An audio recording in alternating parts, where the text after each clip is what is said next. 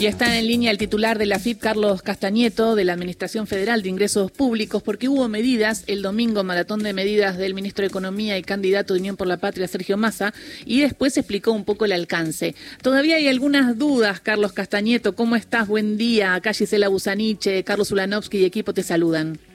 Hola, buen día Gisela, Carlos, ¿cómo están? Bueno, muy bien, muy bien. Hay algunas preguntas que nos llegan a, Radio Nacional, eh, por ejemplo, sobre el tema del monotributo, este alivio para las categorías A, B, C y D, que no pagarán por seis meses el componente tributario. Es el componente tributario, ¿no? No es que no pagan el monotributo por mes.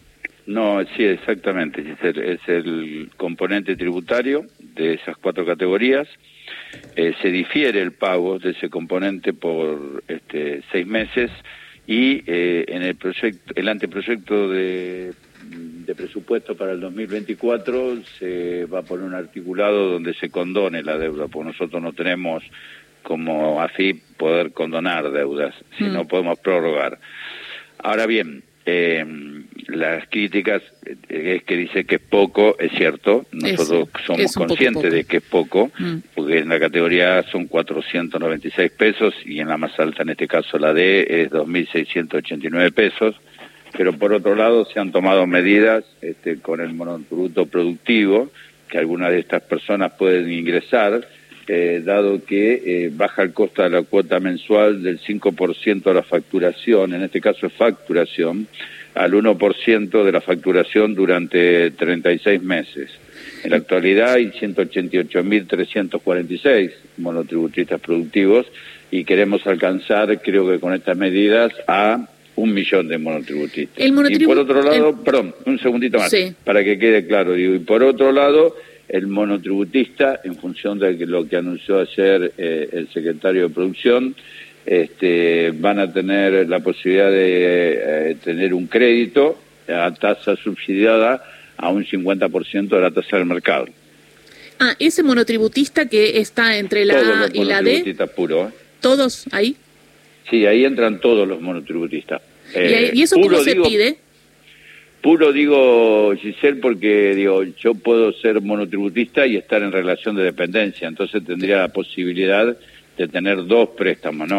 Eh, son aquellos que eh, son monotributistas que realmente eh, utilizan el monotributo para su actividad, vamos a decir, independiente.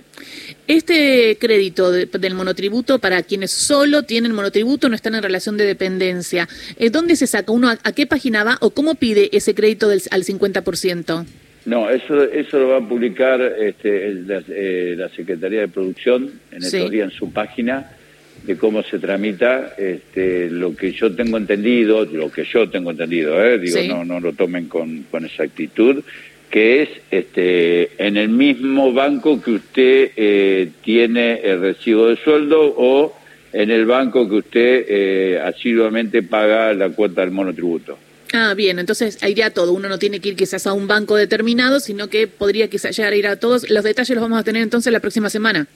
Sí, quizás también esta semana, no sé eh, eh, la Secretaría de Producción cómo instrumentará el mecanismo, pero lo que sí es este, a través del banco donde uno cobra este, o paga con este, tarjeta de débito eh, o cobra con una tarjeta de débito, lo mismo ocurre con los jubilados, este beneficio que se le está dando de subir eh, la devolución de 4.056 pesos a, a 18.000 pesos es para comprar con tarjeta de débito. Esto también es algo muy importante para los jubilados porque prácticamente le genera una mejora del 15% del haber mínimo, ¿no?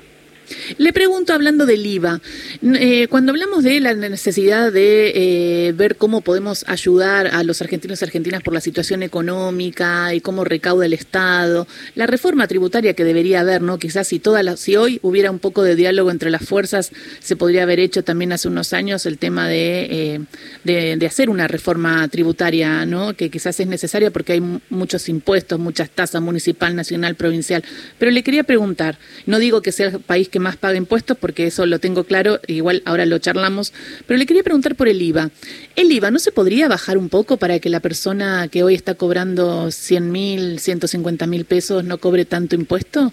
no bueno, el IVA tiene distintas este, alícuotas. La mayor es del 21%, pero la canasta básica tiene el 12.5% y, por ejemplo, la leche no, no se paga IVA. Lo que nosotros estamos haciendo ahora es una, a través de un sistema que se llama GS1, por lo menos en esta primera etapa, lo que es la trazabilidad en, en la canasta básica, porque vemos abusos a veces este, que se le cobra el IVA de la misma manera al consumidor final, entonces este, a través de esta medida que mostramos una trazabilidad y por otro lado eh, estamos eh, aceitándole, podría decir, mm. entre el crédito y el del débito de algunas empresas, hemos mejorado la recaudación y tratamos de que baje el impacto sobre los consumidores finales, porque el consumidor final siempre paga el IVA y después hay que ver la facturación del que le vende, si le vende con factura o no. Entonces le están cobrando un IVA que en definitiva no lo paga. Exactamente, porque si a mí me, yo a mí me cobran un producto y no me dan la factura, me podrían descontar el 21% en negro. Sí, sí, exactamente. Por eso nosotros estamos incentivando. Y por eso quizás no es mejor que las empresas que más tienen paguen y que no pague todo el pueblo el IVA? Digo, hacia un, un futuro proyecto, ojalá que se dé si hay diálogo entre por eso digo, a ver, Giselle, eh, yo creo que hay que hacer una reforma impositiva en Argentina. Eh, más allá de que hay impuestos nacionales, como decía bien usted, provinciales y tasas municipales, pero yo creo que seriamente hay que hacer una reforma tributaria en la Argentina, que no va a ser de un día para otro.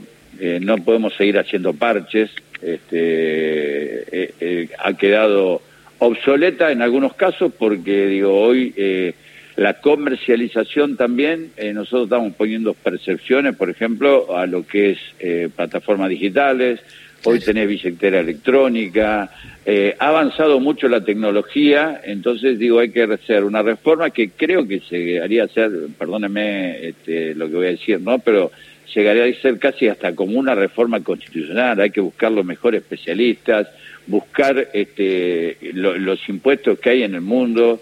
Estamos tratando nosotros de hoy, de, con las leyes impositivas que tenemos, este, tratar de, de, a través del servicio contribuyente, hacerlo mucho más fácil, pero sí hay que sentarse seriamente, no solo los sectores políticos, sino la parte técnica para facilitar al contribuyente y poder tener mejores mecanismos de control de los que tenemos aún, ¿no? Pero son tantas excepciones, condonaciones, percepciones, eh, exenciones, digo, es complejo para el, el que él paga como también para la parte nuestra que hay que hacer una analogía de cada uno de los contribuyentes para no con, eh, cometer un error en el momento de que uno hace una fiscalización y una investigación, ¿no? Totalmente, porque es eh, muy importante. Acá está Santiago Lucía. Sí, que lo quería llevar a Carlos eh, a, otro tema que tiene que ver con una expertise de, Carlos y que es un tema de coyuntura. En este caso, Carlos tiene que ver con el disfrute, pero hoy la tapa de todos los diarios es un arquero. Carlos fue un reconocido arquero de fútbol durante años, eh, fundamentalmente y con el corazón puesto en gimnasia, pero hoy, después de las actuaciones de Chiquito Romero, lo vemos en la tapa de todos los diarios. Eh, ¿Qué siente un arquero, Carlos, cuando le van a patear un penal? Bueno, buen día. Eh, bueno, no, yo creo que es el único momento que lleva la de ganar el arquero.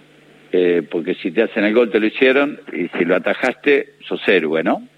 Eh, después lo demás, todos los goles que te hacen, o porque salió, porque no salió, si se hubiese tirado un segundo antes o un segundo después. Yo creo que mm. ayer, digo, eh, Romero lo destaco eh, por su personalidad, primero, y segundo, este es un arquero, yo podría decir, que, que en los momentos difíciles demuestra su capacidad, porque si uno vemos la trayectoria de Chiquito, ha, ha estado por todo el mundo jugando y quizás no tuvo una continuidad cuando llegó a Boca, este, todo el mundo hablaba de Rossi, Rossi, Rossi, que no se tenía que ir, que no se tenía que ir. Nadie apostaba a Romero y hoy este, eclipsó la figura de Rossi y realmente eh, tiene una capacidad de atajar penales muy interesante, muy grandote y tiene una, un, ¿cómo le puedo decir? Un algo especial, digo, con respecto a los penales, ¿no? Mm. Hay arqueros que atacan más penales que otros. El chiquito ya no lo ha demostrado en la selección, que es el arquero que más partidos juega en la selección, siendo suplente, por eso digo, es una característica muy especial. Ah, lo rebanca, chiquito, Castañeda. No, pero aparte digo... No, no es que lo rebanco, digo, porque no es fácil, digo, yo lo digo como es jugador, no es fácil cuando un arquero no tiene continuidad. Ah. Entonces, eh, eh, el chiquito venía a lo mejor siendo suplente del Manchester, un ejemplo, y venía y le dice, y parecía que había jugado ayer. Y no es lo mismo un entrenamiento que un partido. Sí, por eso digo lo banco, porque es un arquero raro. Digo, el arquero que no tiene continuidad cuando juegan le cuesta mucho más. El registro es impropio de cualquier tipo de estadística, ¿no? A Chiquito Romero le patearon 14 penales de que está en Boca y atajó 8. Es verdaderamente impresionante. Sí, ayer, digo, cuando fueron a las penales, este, parecía cuando se paraba en el arco. Aparte, digo, bueno, yo estaba hablando con un compañero y decía siempre el arquero se tiene que poner en punta de pie en los penales. Y para poder despegar rápido. Y porque si no hace da un movimiento y Chiquito hace eso, se para y cuando va a patear el, delante, el, el pateador en este caso, este, él ya está en punta de pie mm. y la altura que eh. tiene y los brazos que tiene cuando acierta, que en eso tiene una habilidad especial, eh, a donde va te pasa la mano el palo, digo. Castañeto, digo, eh, me imagino que esta ex profesión que usted tiene, la de arquero, lo ayuda ahora para eh, atajar muchos penales, ¿no? Que hay que atajar. No solo para atajar penales, digo, sino para, este, yo siempre lo que tomé del fútbol y desde atrás, desde el arco, digo, las debilidades mías las miraban 10 diez compañeros míos. Y yo miraba yo solo las debilidades de los 10 compañeros, del revés. Entonces, este, uno tenía que saber del arco cuál era la fortaleza y la debilidad de cada compañero. Si vos eras lento, yo no te podía tirar la pelota larga. Si vos tenías una personalidad más bien eh, quedada, este, yo te tenía que alentar. Y si vos eras un líder, yo te tenía que decir, dale, metele más. Eso se utiliza, yo lo utilizo mucho en los equipos que se que digo, tengo personalidades más fuertes, más débiles, pero considero que las cosas no se, no se ganan en forma individual, sino en equipo. Y eso es lo que trato de hacer en cada lugar en que me tocó. Digo, buscar la fortaleza y la debilidad de la gente que me acompañe y tratar de sacar lo mejor de cada y cada uno de los trabajadores, pero acompañándolos. Eso es lo que me dejó a mí el fútbol después de tantos años. Y Castañeto, un gol sería la ley de, blanqueo en el marco de la, de la, información que hay entre Estados Unidos y, Argentina y lo que presentó Heller, porque habla de que hay mucho mucha evasión y mucha plata no declarada que incluso puede llegar a ser 400 mil eh, millones de, como un PBI. Yo fui, a, la exposición en la comisión. Eh, lo que digo que es un gol porque, pero el gol no tiene que ser de una ley, el gol tiene que ser de aquellos argentinos que tienen la plata en el exterior y no apuestan al país. Si esa plata nosotros la pudiésemos tener en la Argentina, olvídate que somos potencia. Tengamos fe en la Argentina y por otro lado también, digo, no quiero alertar porque si no después las noticias son la FIP sale a, buscar, nosotros no buscamos nada, sino con una materia de riesgo, a través del convenio con Estados Unidos, a través del convenio con la OCDE que tenemos firmado con más de 108 países, todos los días estamos encontrando Argentina en distintas partes del mundo, como Países Bajos, Turquía, Luxemburgo, para dar algunos ejemplos que encontramos que tienen plata en el exterior y no la tienen declarada ni como ganancia de fuente extranjera ni pagan impuestos en la Argentina. Y cada día se está achicando más el margen de maniobra, así que si sale la ley de blanqueo, que lo aprovechen porque va a ser la última oportunidad que tengan de blanquear porque después eh, tenemos demasiada información, la utilizamos y no la dejamos en un cajón, sino que la llevamos a la práctica. ¿Y qué le dice? Porque ahora está el Congreso de la UIA. Bueno, hoy está Sergio Massa en Paraná, que presenta el Previaje 5, que es una política muy interesante, una política pública para incentivar el turismo nacional, pero mañana también va a estar con la UIA. Y hay sectores eh, que dudan en pagar la suma fija. Y por lo que dicen, porque yo no tengo acceso a esos, aunque es información pública, o debería hacerlo y muchas veces no la dan, por lo que dice, hubo mucha ganancia extraordinaria y se podría pagar esa suma fija. Bueno, ustedes saben muy bien, digo, que las grandes empresas este, con la pandemia este, y lo que es eh, varios sectores, eh, primero que con la pandemia el Estado puso la ATP, eh, que pagó un salario mínimo a todos los trabajadores, ¿no? Casi 4.800.000 trabajadores, sobre 435.000 empresas. Y segundo, este, han tenido una rentabilidad muy importante. Por ende, este, yo digo que las empresas tienen que ganar, nadie le está prohibiendo de que ganen, pero también digo, eh, como hablábamos recién, ¿no? De, de qué equipo, bueno, una empresa no es exitosa si sus trabajadores y trabajadoras este, no son eficientes y eficaces. Hmm. Si no le ponen el esfuerzo a los trabajadores, este, una empresa no es eh, rentable. Así que hay que pensar que hay que ganar, pero también hay que dejar siempre que los trabajadores estén bien. Eso es, un objetivo que tiene que tener las empresas. No, no ganar solamente las empresas, sino que también los trabajadores puedan estar contentos, les alcance, y esa es la conjunción que tiene que haber entre lo público y lo privado. Clarísimo, muchísimas gracias Carlos. Eh, bueno, y acá no sabes cómo están los de Racing, ¿eh? eh te preguntaron de Romero. Pero Carlos de Gimnasia que tiene algunos problemas con su equipo también, Carlos. o, ah, por lo menos un interés, importante puesto en lo que pueda pasar el domingo, me imagino. El sábado con Independiente Partido Bravo, pero bueno, este, la de gente de Racing, este, a ver, todo uno apunta a salir campeón, pero bueno, lo importante es que el equipo dio todo y después los penales, más allá de lo que hablábamos, la virtud de Romero, que Arias también la tiene, este, no deja de ser un partido de fútbol. Lo más importante es que, que el país salga adelante y que bueno, y que el domingo vaya a alentar el equipo, porque siempre, yo siempre digo la dignidad de los jugadores, entran a ganar siempre. A veces se da y a veces no se da. Ojalá se replica y metamos muchos eh, goles eh, en el país. Eh, el año que viene vamos a meter muchos goles y la gente vota con inteligencia porque vamos a tener este, mejor recaudación con respecto al campo, vamos a tener mejor, mejor recaudación con el gasoducto. estamos tomando medidas para tener un país previsible, para un Estado activo y no un Estado cerrado, para no dolarizar, este, dejar el peso de costado y ver todo este, en dólares, porque si llegamos a eso, eh, la gente que entienda no va a ganar 400 dólares si gana 400 pesos, va a ganar mucho menos y tenemos que apostar mucho más las industrias a la industria nacional. Tenemos que ganar la exportación a la importación. Hay que ponerle valor agregado y apostar a la Argentina, que hoy tiene litio y tiene todas las riquezas. Muchísimas gracias, Catañeto. Bueno, hablamos la próxima. Bueno, gracias a ustedes y bueno, gracias por la pregunta que me hace sentir joven, porque son muchos años que pasaron. Hasta luego, buen día. Carlos Castañeto, titular de la FIP, hablando de todo un poco y diciendo que hay que votar a la Unión por la Patria porque eso sería el gol. 11